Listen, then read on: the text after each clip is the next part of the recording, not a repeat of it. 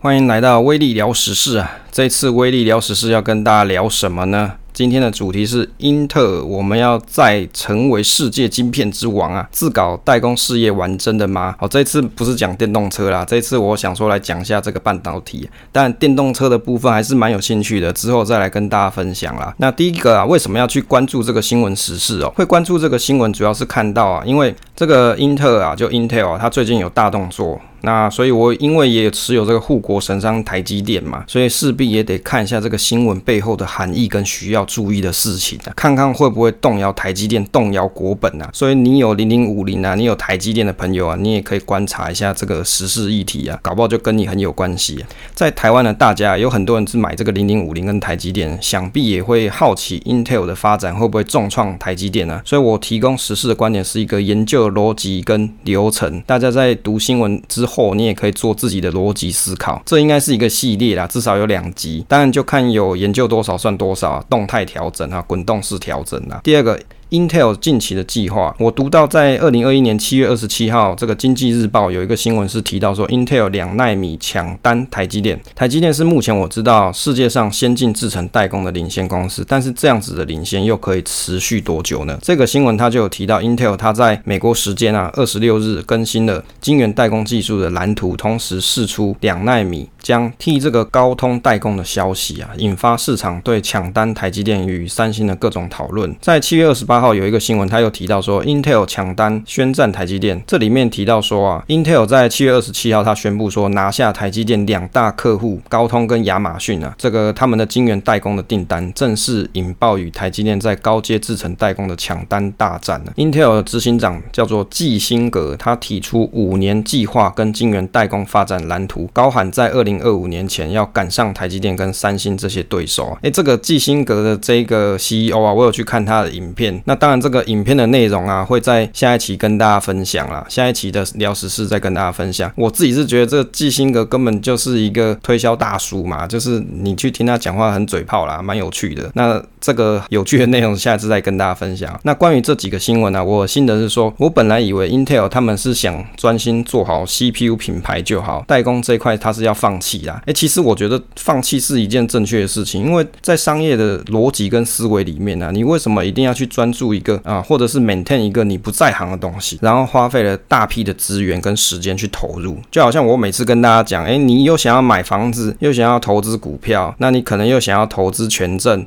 或者你又想玩期货，我就想说，你一个人哪有那么多时间去做这么多东西？其实就不用嘛，所以专注才会是你提升自己的这个效率的一个重点。所以我也不觉得说 Intel 它只想专心做好 CPU 品牌这件事有什么问题。那我也一直认为说代工这一块它是要放弃的，那这样是不是很奇怪？毕竟一间公司它在资源有限的情况底下，一边冲刺 CPU 的设计，一边还想要赚代工财，不太符合世界潮流。对大部分人来说，如果你在关注 CPU 这个产业的时候，你就会想到说，要么现在就是 Intel 嘛，你去比如说原价屋买电脑的时候，或者是你去 Nova 买电脑的时候，你不是选 Intel，要么你就选 AMD 嘛。那再来呢就没有了嘛。就是这两家独占了，当然未来可能这个 Apple 的 M1 我不知道会不会出现在像现在这种主机版的行列里面，但就现有来看，大家再去挑电脑自主电脑的时候，大概都是 Intel 跟 AMD 为主，所以 CPU 是对 Intel 来说是其实是一个蛮重要的事业。那你你看啊，例如说像是红海啊，专门做代工，它就是代工厂嘛。那红海就是代工厂的品牌，就专门做代工，它也没打算专门去做手机品牌去抢市占。前几年有这个 InFocus 啊，我有买他们的手机，但是呢，近年已经很少看到 InFocus。就是我本来想说啊，我这个旧旧破破 InFocus 可以用就好啊，我就想说给它换下一代，结果发现它没出了。那例如说像研发科啊，它就是纯做这个 IC 设，它就没有在做晶圆生产这件事情。IC 设计的很好，每个。产品都爱用他们的 IC，那公司一样可以赚大钱啊，对不对？例如苹果电脑也是如此，即便苹果的手机已经是全球市占率第一，但是手机的生产制造也不是苹果电脑全包啊，它只是负责软体界面的设计，一直到最近是为了要提升处理器的效能，才推出自家的这个 IC，叫做 Apple M1，也是委托台积电做代工了。那当然，因为以前有同事他跳去 Apple，那我就知道说他他们其实 Apple 是专门在做一些软体的设计啊、UI 啊，或是光学 color 这一块的调整。所以像硬体这部分，它是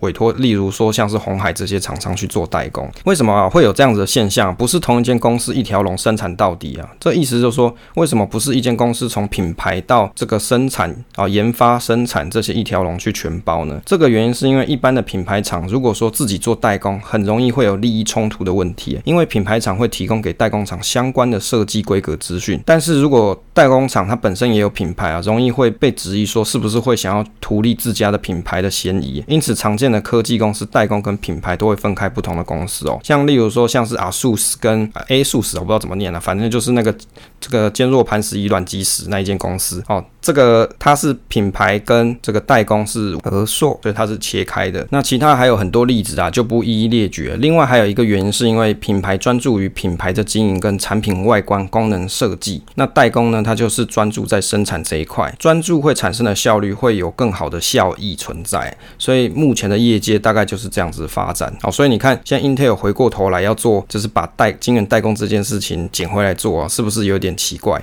第三个啊，Intel 为何要改冲是晶圆代工，不转做这个纯 IC 设计就好？事实上啊，他们并没有把他们的晶圆厂给关闭哦，它不是像联发科那种只是做晶片设计而已，它不是，它其实还有养晶圆厂。在这个二零二一年三月二十四号的新闻里面有提到，Intel 为何改冲刺晶圆代工，不转纯 IC 设计？这个新闻呢，大意是说，Intel 它在全球晶片短缺之际，展开晶圆代工事业的计划。那它的执行长就是。这个杰辛格哦，有人翻叫做杰辛格，有人翻作季辛格。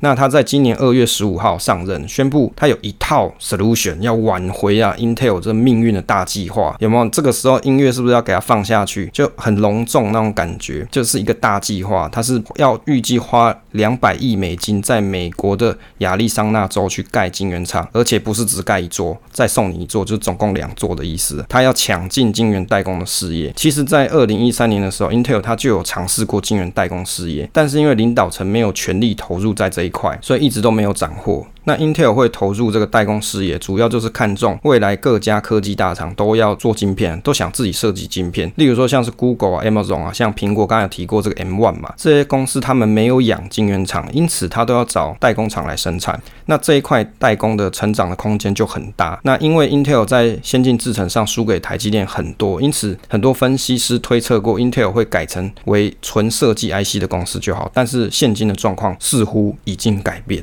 那我的心得是说啊，我觉得这个问题非常好，Intel 开始要专心做晶圆代工，这不是一一个很好的计划吗？就我的心得来看，我认为啊，Intel 在代工这一块啊，真的是怎么讲，有点三心二意啊，一直没有把代工这个业务好好做规划，一直到现在才真的想要好好开始做，是不是有点晚呢？我们其实观察东西的时候，不要只看其一，也可以观察像像 AMD 啊跟三星他们是怎么做的。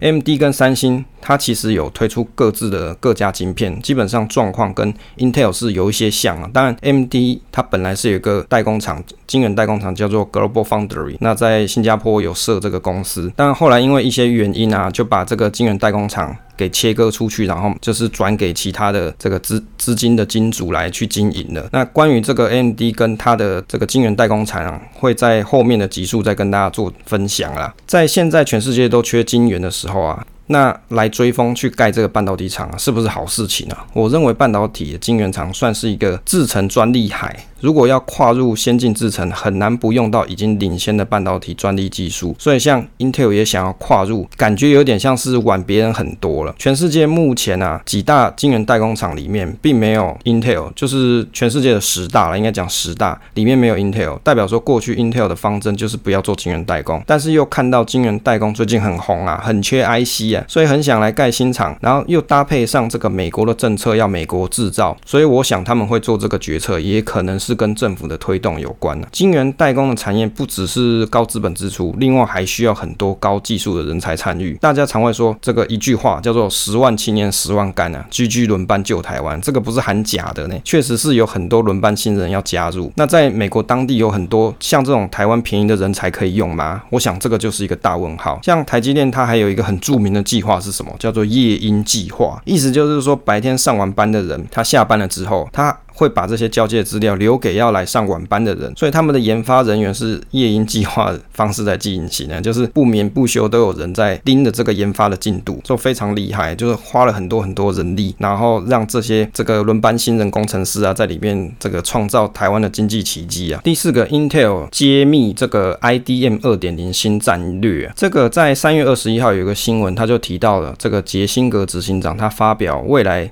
新战略 IDM 二点零就是 Integrated Device Manufacturing 二点零。那 Intel 不只是要做 IC 设计，还要抢占代工事业。在这里面的战略啊，它有三大重点，我整理了一下。第一个就是未来大部分的产品啊，将继续在 Intel 内部的工厂生产，垂直整合制造，然后去产生这个竞争优势，再搭配更先进的这些制程技术。第二个就是扩大与第三方代工厂的生产合作模式。二零二零年啊，开始也把部份消费级的 CPU，例如说像是桌上型的 PC 啊，或者是资料中心的伺服器用的 CPU 外包，保持自家晶圆生产的弹性，用来符合成本效益。第三个是推出新的晶圆代工服务。叫做 IFS，就是 Intel Foundry Service，为客户提供晶圆制造服务，来满足全球半导体制造的庞大需求。在这个新闻里面就有提到啊，Intel 要转转型呐。那二零一四年的时候，他其实就宣布过，他要做这个晶圆代工。但是因为一些因素，二零一八年传出要终止这项业务。主要会是这样子的原因，是因为 Intel 在生产自己 CPU 的时候，还要去帮别人代工啊，根本没有资源啊，所以搞笑啦。你你现在他现在想要做这件事情，我就来翻旧账嘛，去看。看一下他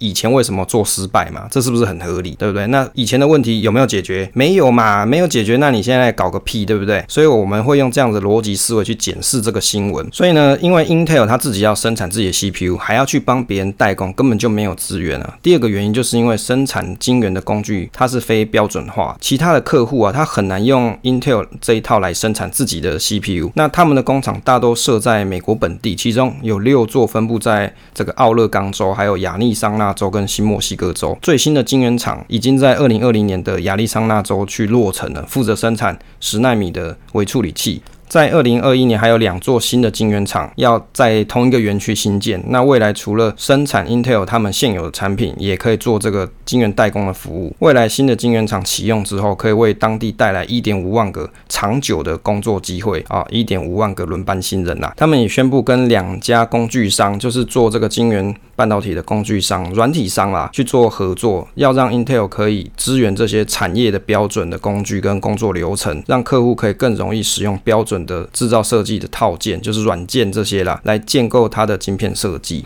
所以啊，总结一下，他以前遇过什么问题？第一个就是他自顾不暇啦，做自己的 CPU 就没空，还去管别人死活，对不对？第二个就是他所生产的工具不是标准的，不是 standard，不是业界通则，所以呢，他的客户很难用 Intel 这一套系统来去生产自己的 CPU，就是他过去遇到两个问题。所以呢，他现在。说他要在做晶圆代工，我们就要后面就要来关注说他这些问题是不是会被解决。我的心得就是赞啦，我觉得有些事情早该做了，换个老板，换个脑袋啦。之前应该是在睡觉，现在才开始要做，除了已经慢了晶圆代工这一块的先机优势，还要跟世界上各大晶圆厂去竞争啊。我比较好奇的是，Intel 先前不专注做晶圆代工的原因，如上面所提到两点嘛。第一个，生产工具通用化，这个我还可以理解，就是跟世界上大家在生产晶圆用。相同的语言做沟通，相同的工具在做事，这样子的好处就是自己东西做不完啊，还有机会给别人家去做。当自己有空。有产能的时候，也可以做别人的生意，就是大家互通有无，有钱大家赚啊，这当然是个好事啊。但是这样做绝对是有好处，坏处比较少。比较疑虑的是在于说，